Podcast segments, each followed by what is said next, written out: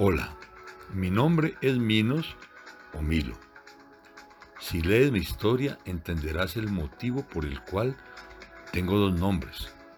Te voy a contar la parte que recuerdo. Primer día. El 4 de mayo de 2021 me sentía agotado y decidí acostarme sobre una calle donde pasaban personas, pero no transitaban autos de todas las personas que pasaban por la calle. Una se quedó mirándome y siguió de largo, pero cuatro pasos más adelante se detuvo, miró atrás y le preguntó a una mujer que si yo era de ella, ante lo que respondió que no. En ese momento, la persona que preguntaba por mí se acercó, se agachó, abrió su maleta y sacó un lazo para agarrarme. Yo que miraba y escuchaba todo, me asusté, me levanté y me fui acercando hacia donde pasan los autos. Ella al parecer, aterrada, retrocedió, guardó el lazo nuevamente en la maleta y se alejó de mí. Me tranquilicé y me acosté de nuevo en ese rincón ya con más sosiego. No pasaron cinco minutos cuando ella nuevamente se acercó a mí, se sienta a mi lado, me acerca su mano a mi hocico y me comienza a decir, tranquilo pequeño. Me acarició la cabeza y me seguía diciendo cosas. Te voy a llevar a otro lugar. Aquí tú tan pequeño y solo corres peligro. No te asustes, bonito. Acto seguido, saca nuevamente el lazo de su maleta y mientras me consiente yo permito que me ponga el lazo. La verdad, esas caricias y sus palabras se sentían tan bien que lograron convencerme. Una vez puesto el lazo, me llevó unos cuantos pasos a un edificio y me dejó solito en un patio. Al comienzo no entendía nada. Me senté un rato frente a una puerta y luego me acosté en un rincón. En el lugar hacía frío al igual que donde me había encontrado antes. Pero en esta ocasión no pasaban personas ni autos. Estaba completamente solo con unas cuantas plantas. Me sentía seguro. Nuevamente me ha puesto el lazo y salimos a caminar.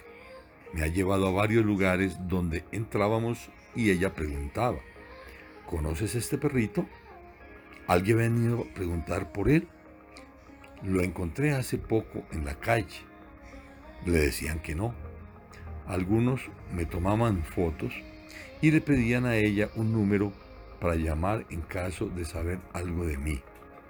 Al llegar nuevamente al patio después de caminar mucho, me puso pepas en un plato, agua en otro y en una caja me dejó un hueso especial para mí.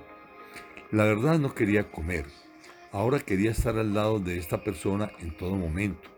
Junto a ella me sentía seguro, pues al caminar con ella en la calle, ya las personas no me ignoraban y siempre que ella entraba a un lugar, yo me sentaba a su lado y estaba tranquilo. En el patio como ella lo llamaba, me sentía solo y yo quería compañía. Antes de oscurecer, ella dijo, voy a prepararte un caldo delicioso para ti. Espérame ya regreso. Al poco tiempo llegaron otras personas con otros perritos y me llevaron una sopa. Comí muy poco. Luego la persona que me ponía el lazo bajó y habló con ellos, me dio un caldo, no quería, pero ella me sacó un trozo de algo y me lo acercó a la boca. No pude resistirme a ese olor y comencé a comer. La verdad sabía bien. Al oscurecer totalmente, Salimos a la calle, en ella hice mis necesidades y luego me metí yo a un apartamento donde una buena mujer me dio posada. Inicialmente me decían que dormiría en un baño, en una cama de una tal chala que me había prestado. Pero luego la mujer que me dejó entrar a ese lugar calientito decía que me dejara suelto a ver dónde me acomodaba. Dormí toda la noche debajo de la cama de esa buena mujer. Segundo día. Muy temprano llegó la persona del lazo por mí, me llevó a hacer mis necesidades afuera. Luego me alimentaron y aunque me quería dejar en el patio, la mujer de la noche anterior dijo que me dejara con ella, que estaba haciendo mucho frío. Menos mal, quedé protegido, porque luego comenzó a llover. La persona del lazo ese día me dio unas pastillas, una para matar parásitos y la otra para matar pulgas. Según entendí, los dos eran malos para un ser tan pequeño como yo. Ese día me bañaron con agua tibia, mi olor era agradable y ya no me picaban los pelos, pero esa noche estuve un poco indispuesto de mi estómago y ensucié la casa de la mujer. Pero siempre Lloré para que ella me sacara a hacer mis necesidades. Lo que pasa es que era muy tarde, o más bien muy temprano, una o dos a.m. Parece que fueron las pastillas que me dieron el día anterior. Qué rico tener comida y dormir bajo un techo. Tercer día. Nuevamente la persona del lazo fue temprano por mí y me llevó a hacer mis necesidades. Al igual que el día anterior, la acompañaba una perrita llamada Chala. Ese día ya me veía más guapo. Eso me decía la persona del lazo y no dejaba de darme besos. La escuché decir que no aparecía nadie preguntando por mí, pero me buscaría un buen lugar. El día transcurrió con sesión fotográfica y publicación de mi historia en redes para buscar una familia. Como no tenía un lugar para tenerme, estaba averiguando a dónde llevarme, pues no podía quedarme en casa de la mujer que me dejaba en las noches por estar prohibido en algo que llaman contrato de arrendamiento. Ese día me bautizaron Minos. Dice que es un nombre de la mitología griega y significa rey. La persona de lazo quería darme un nombre diferente y poco común. Esa noche finalmente me quedé en la casa de la persona del lazo, en una habitación solito con la puerta cerrada. Me preparaban calditos y me daban con pepas. Esa comida ya llamaba más mi atención. Esa noche la habitación era confortable y dormí en una de las camas de Chala, pero sobre la 1 y 30 am, nuevamente mi estómago comenzó a hacer estragos. No sé cómo la persona del lazo me escuchó al dar unas pataditas a la puerta y fue rápido por mí. Me alcancé a salir y me ensucié en la casa. Me sentí muy mal, pero sin embargo ella me sacó a la calle y nuevamente hice del cuerpo. Ahora tengo nombre, me llamo Minos. Cuarto día. Como es costumbre, salí temprano a hacer mis necesidades y la persona de lazo se fue a trabajar. Quedé en casa con sus padres y hermanos de ella, adicionalmente con Chala y una gata llamada Missy, a quien al parecer no le caí muy bien, ya que siempre al verme esponjaba la cola. Al llegar del trabajo la persona del lazo comenzó a llorar y me decía, te conseguí un refugio, pero no quiero llevarte porque eres un pequeño educado y posiblemente puedas retroceder en cosas que ya sabes hacer. Desesperada comenzó a buscarme un hogar a través de las redes sociales. Después de unas horas muy contenta me dijo, Minos, hay cinco familias interesadas en ti. Cuando llenen el formulario, tendré que decidir cuál es la mejor para que comiences una nueva vida. Esa noche me permitió dormir en su habitación. Me acosté en algo que llaman pub y el suelo. La habitación era cálida y me sentía feliz. Hay familias interesadas en mí. ¡Qué felicidad! Quinto día. Pasé una buena noche, mi estómago no molestó. También aclaro que me dieron una medicina para que me ayudara a mejorar. La persona del lazo me dijo que tenía que tomarlo por tres días y me haría bien. Salimos con Chale y al regresar comidita. Ese día se definiría quién sería mi nueva familia. Después de mucho pensar y analizar entre dos familias, la persona del lazo me contó que mi nueva familia era muy buena, que ellos habían tenido un perrito que falleció hace tres meses, después de 13 años de compañía.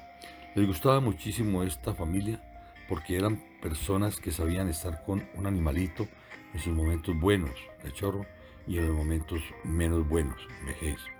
Ese día llorando de felicidad los llamó y les confirmó que yo llegaría a su hogar a llenar el vacío que les había dejado su amigo de cuatro patas. Al final del día mi familia nueva llegó por mí. Creo que fue amor a primera vista. Ellos me vieron y me consentían, sacaron un lazo nuevo, me lo colocaron en el cuello y me abrazaban mucho. Abrieron las puertas del automóvil y adivinen, me fui sentado juicioso en un lugar del copiloto. Detrás de mí se sentó mi papá humano y a mi lado en la silla del conductor se sentó mi abuelo humano. Llegamos a mi nueva casa, conocí a mi nueva abuela humana y en ese momento en familia decidieron que sería más fácil llamarme Milos. Además, era el nombre que había decidido para el nuevo integrante de Cuatro Patas que llegara a su hogar después del perrito que partió hace tres meses. Al comienzo y al no conocer qué sería mi nuevo hogar, me paraba frente a la puerta como si deseara que llegara la persona del lazo, pero luego de muchísimos intentos de mi familia por subirme a la segunda planta de la casa, optaron por meter mi nueva cama a la habitación de mis abuelos y he pasado una gran noche al lado de mi nueva familia. Nueva familia, nueva casa, nuevo nombre y un nuevo comienzo. Los días siguientes, todo en mi vida comenzó a ser grandioso. Tenía mi propia cama, me compraban juguetes, veía explotar muñecos de peluche a mi paso, me acostaban con las patas hacia arriba. Salía a caminar con mi abuelo, recibía mimos de mi abuela y mi papá me malcriaba. Ya no extrañaba a la persona del lazo porque en ese momento pasé a ser el centro de atención en mi nuevo hogar. No sabes lo bien que se siente recibir tanto amor miércoles 19 de mayo. Salí a caminar con mi abuelo, como de costumbre, en la mañana, pero luego de oler un plástico transparente he comenzado a tener algo muy extraño en mi cuerpo. Dice mi abuelo a mi papá, muy preocupado, que he convulsionado y se preocupan, pues nunca antes había pasado. Me llevan al veterinario y dicen que posiblemente fue algún veneno olfativo porque no comí nada. Me dan medicinas para controlarlo y algunas indicaciones a mi familia para tratarlo. En la tarde, noche, he vuelto a convulsionar. Jueves 20 de mayo. El día no comienza bien, estoy convulsionando de nuevo. Mi abuelo trata de tranquilizarme, aunque está muy preocupado, pues al parecer no hace efecto la medicina. Hablan por teléfono con la persona del lazo y han acordado llevarme donde otro veterinario para saber qué hacer y si soy un chico epiléptico comenzar a tratarme de manera inmediata pues cada crisis convulsiva quema muchas neuronas en mi cerebro. Hemos llegado con mi abuelo y mi papá a otro veterinario, quien da las indicaciones de lo que sugiere hacer. Establece que cada prueba debe ser en el orden mencionado para ir descartando las posibles causas de la crisis. El orden a seguir de las pruebas es moquillo, hepática y renal. Ellos junto con la persona del lazo que se encuentra por teléfono aceptan la propuesta del veterinario. También se determina que esa noche deberé quedar hospitalizado para tratarme con anticonvulsivos. O no, las cosas no marchan muy bien. La primera prueba, que es la de moquillo, dio positivo y me encuentro en la cuarta fase, pues tengo fiebre, diarrea, lagrimeo, mucosidad, secreción nasal y convulsiones, las cuales han empeorado al pasar de dos el primer día a cuatro en el segundo día. El veterinario realista en manifestar lo comprometida que está mi salud y lo poco favorable de un tratamiento en mi caso, el adiós. Mi familia llora desconsolada, las lágrimas no les permite hablar.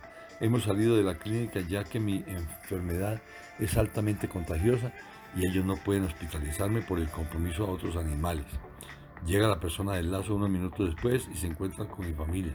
Me asusto porque no me quiero ir con ella. Ella me abraza, me besa, me pide perdón, me quita el lazo y se lo entrega a mis padres. Me alza sus brazos y entra nuevamente a la veterinaria. Está llenando un, papel y llega una doctora que toma en sus brazos, me lleva nuevamente a la camilla y me pone algo en mi patita delantera de leche. Luego entra la persona del lazo, me abraza, me pide perdón, me dice que me encontraré en un lugar con muchos animalitos que ella conoce, que le dé su saludo y que les pida que me cuiden, pues al parecer soy el más bebé que parte de todos los que ella ha conocido. Le hace un gesto a la doctora, me abraza, tengo mi cabeza en su hombro, siento mucho sueño, un último suspiro. Adiós. Gracias por haberme dado en 16 días todo el amor que nunca recibí en mi corta existencia.